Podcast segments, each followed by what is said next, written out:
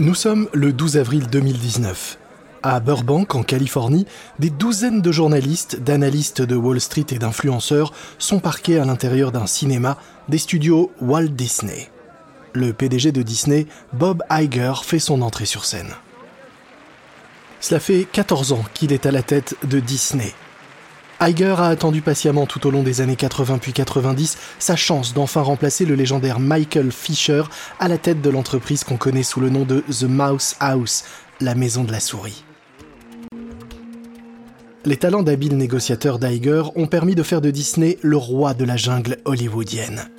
Disney au départ, ce sont évidemment des dessins animés, les grands classiques, mais Iger a largement étendu les frontières de l'empire. Ça a commencé avec le rachat du célèbre studio Pixar, puis Marvel, dont rien que les films représentent une valorisation de 20 milliards de dollars. Enfin, Iger a racheté l'entièreté de la franchise Star Wars. Au printemps 2019, cerise sur le gâteau, il finalise le rachat de la Century Fox avec un deal à 71 milliards de dollars qui comprend les studios ciné et télé.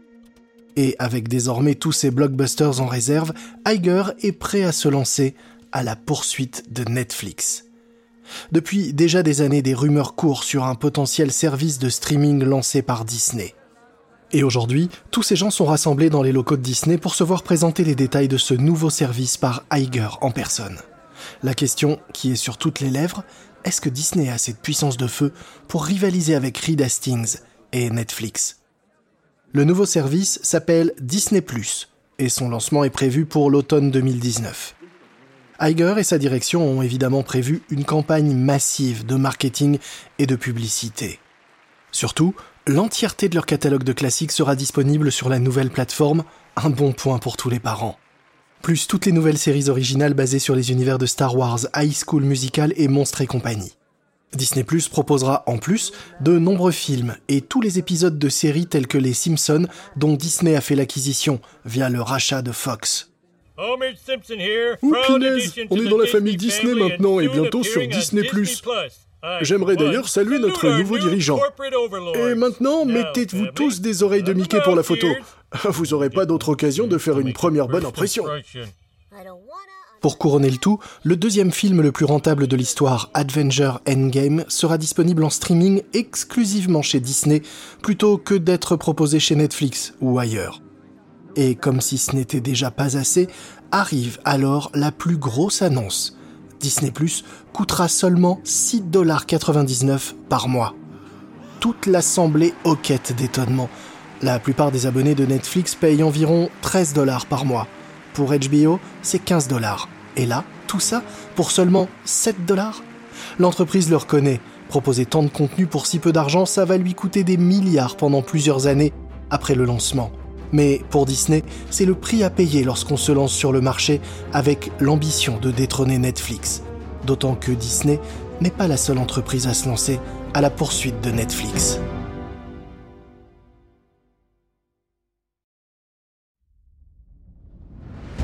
Vous écoutez Guerre de business de Wandery. Je suis Lomik Guillaume.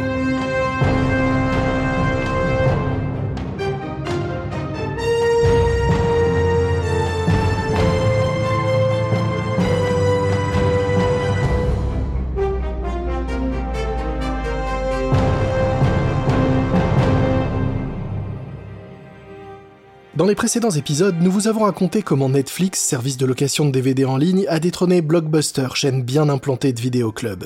Puis comment Netflix a réussi à se transformer en service de streaming et à concurrencer HBO, la chaîne de télé pas comme les autres, en proposant toujours plus de contenus exclusifs. Et voici aujourd'hui que de nouveaux concurrents arrivent sur ce marché très disputé du streaming. Voici notre huitième et dernier épisode, Mickey Parade. L'annonce du lancement de Disney Plus par Bob Iger fait l'effet d'une bombe. Disney n'a qu'un but en tête, rattraper Netflix en nombre d'abonnés. Disney estime que le faible coût de Disney Plus et le contenu de haut standing qu'il propose, avec tous ses rachats de studios, va permettre à Disney d'atteindre 90 millions d'abonnés en moins de 5 ans. Un chiffre impressionnant, même si à ce moment-là Netflix devrait en avoir le double. Mais si Disney atteint ce chiffre, ça ferait quand même de Disney Plus le premier concurrent sérieux de Netflix.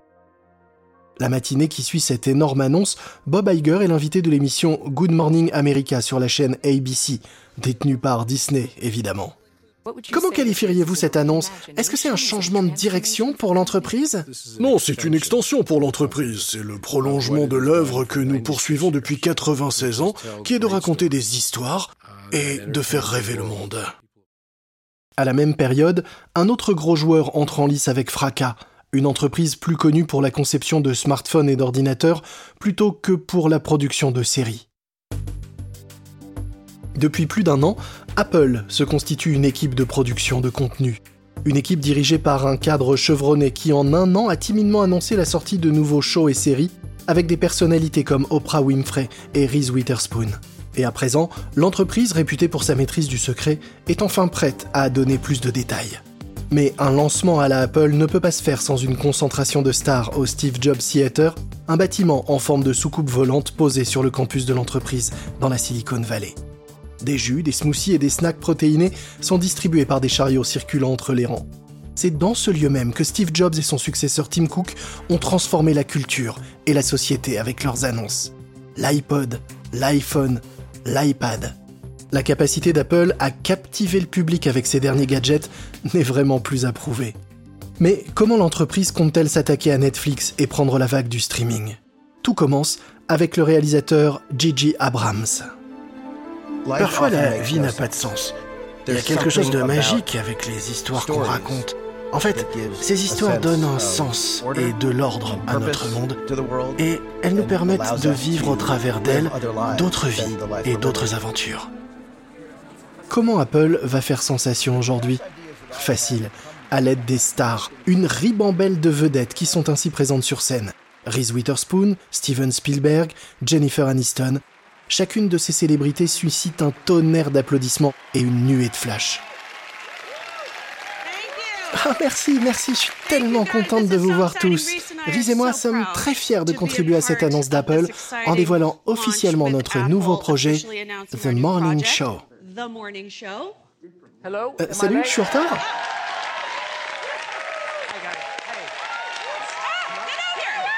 Mesdames, Messieurs, Steve Carell.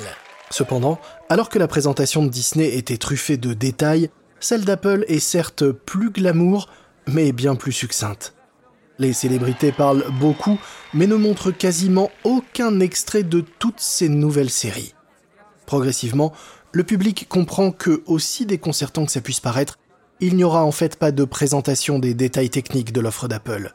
Pas de prix, pas de date de lancement officielle, pas d'explication claire sur la façon dont le public pourra demain regarder toutes ces séries.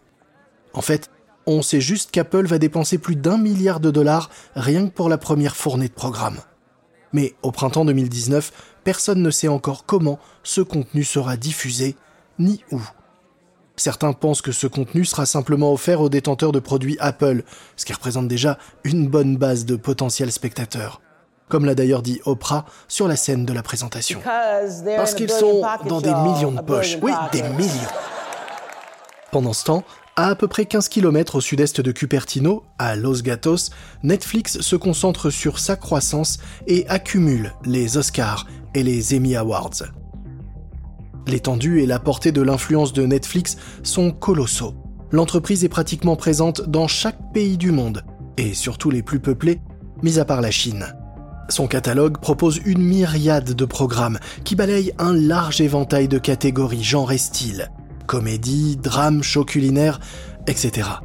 Et on ne compte plus le nombre de personnalités qui apparaissent sur Netflix, même Barack et Michelle Obama ont conclu un accord avec la plateforme. Ce dernier détail n'échappe pas au présentateur du Late Show de ABC Jimmy Kinnell, qu'il tourne en une blague lors d'un événement professionnel organisé par Disney.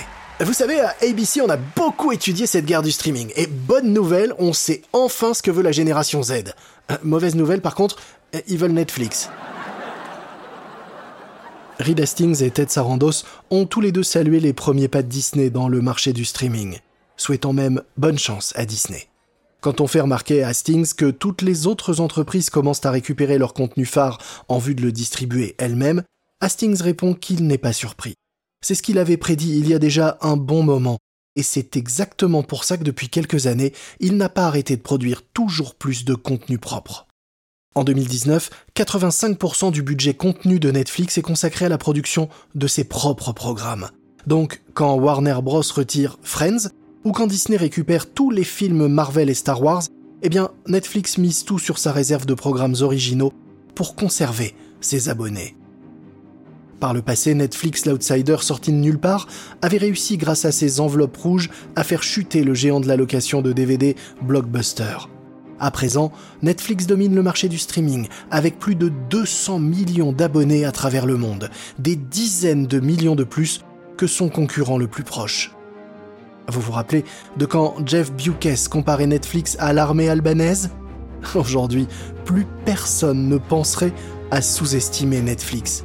Mais dans cette guerre du streaming, de nouveaux combattants vont entrer en lice.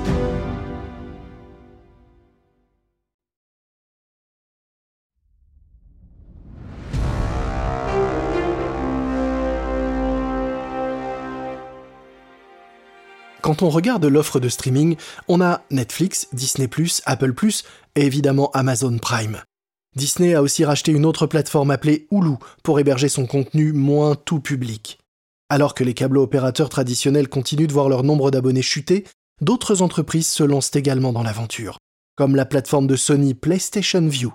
Et il y a même des offres qui s'adressent à un public de niche qui apparaissent, allant des animés aux films indépendants, en passant par les streams sur des jeux vidéo, etc. Et même ça.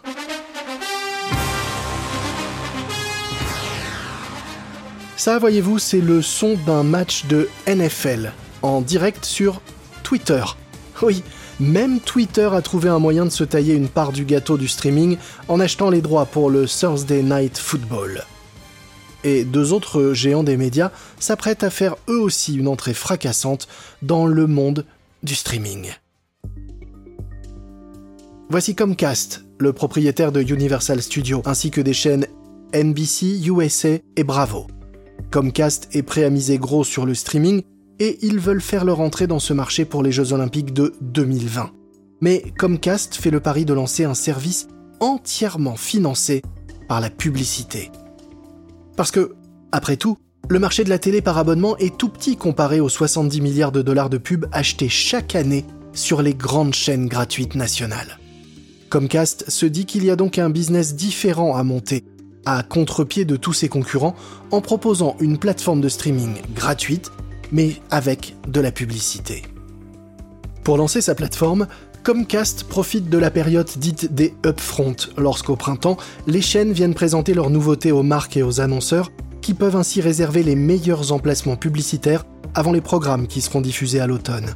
Les marques de bière, de voitures, de déodorants sont donc toutes présentes pour assister à la présentation de l'upfront de Comcast au Radio City Music Hall à New York, pas loin du QG de NBC au Rockefeller Plaza. C'est pour Comcast l'unique épreuve pour valider sa stratégie du tout gratuit.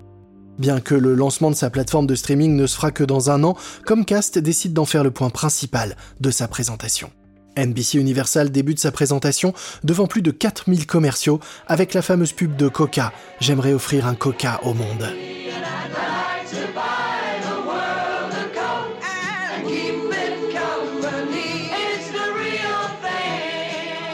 C'est une sorte d'hommage qui rappelle l'importance de la publicité. Puis c'est au tour des dirigeants de NBC Universal d'exposer leur vision. Selon eux, le public en a marre de payer des abonnements. Tous ceux qui ont voulu concurrencer Netflix sont pour l'instant allés sur le terrain de l'abonnement justement, alors que la plupart n'avaient aucune expérience de ce marché. Et même si de plus en plus d'Américains résidient leur abonnement au câble, chacun ne peut se permettre qu'un nombre limité d'abonnements. D'ailleurs, dans tous les sondages, un nombre revient 3. D'après les experts du marketing, les consommateurs sont prêts à payer pour 3 abonnements, pas un de plus. Linda Iacarino est la tête pensante du département publicité de NBC.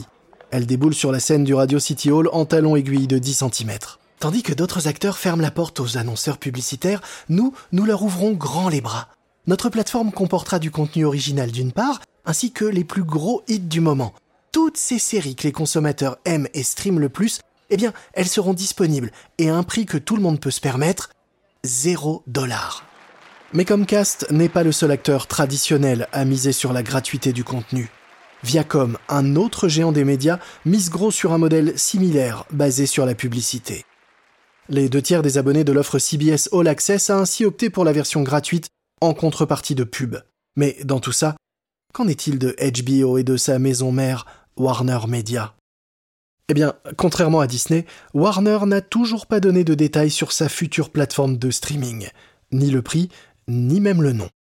Pour présenter ses programmes de la rentrée, Warner a envoyé à l'upfront sa star du Late Show, Conan O'Brien, qui à peine sur scène se permet une pique au nouveau patron.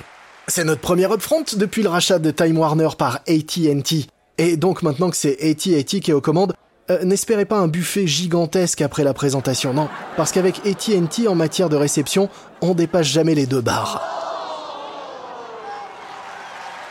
Après cette intro cinglante, c'est Kevin Reilly qui enchaîne avec sa présentation. Reilly est le boss du pas encore nommé service de streaming de Warner Media.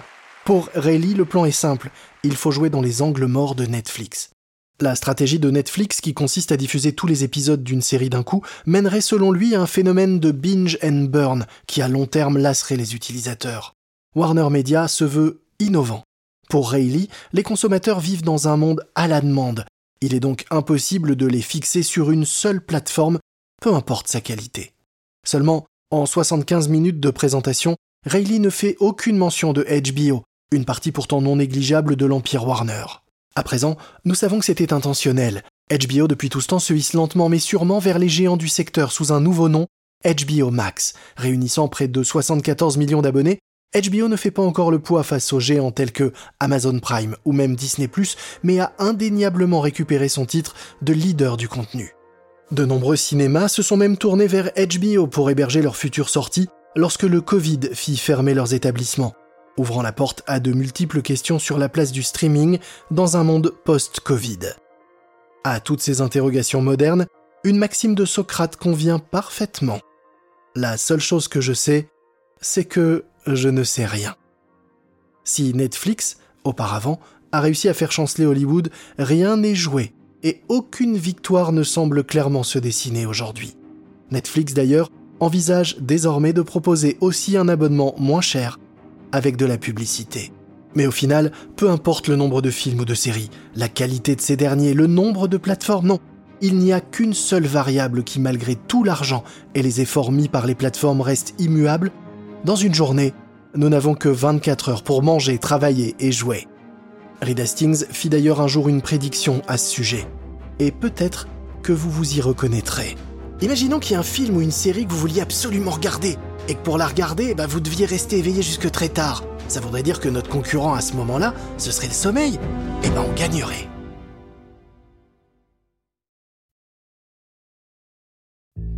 Eh oui, alors que toutes ces entreprises se battent pour capter l'attention des masses, il semblerait que l'ultime frontière à leurs ambitions soit le sommeil. J'espère que vous avez apprécié cette nouvelle série de guerre de business de Wandery, la guerre du streaming. Une remarque à propos des dialogues entendus dans cet épisode, il s'agit de reconstitution car bien évidemment dans la plupart des cas, nous ne pouvons pas savoir ce qui s'est dit exactement. Mais sachez que ces mises en scène se basent sur un très sérieux travail de recherche et de documentation. Je suis Lomik Guillot. Ce programme a été enregistré en version originale par David Brown. Dead Eye est l'auteur de cet épisode. Karen Lowe est notre productrice et rédactrice en chef. Montage et production sonore, Jenny Lower Beckman. Sound design Bay Area Sound. Coordination de production Emily Kunkel. Nos producteurs exécutifs sont Jessica Radburn et Marshall Lewy, créés par Hernan Lopez pour Wandery.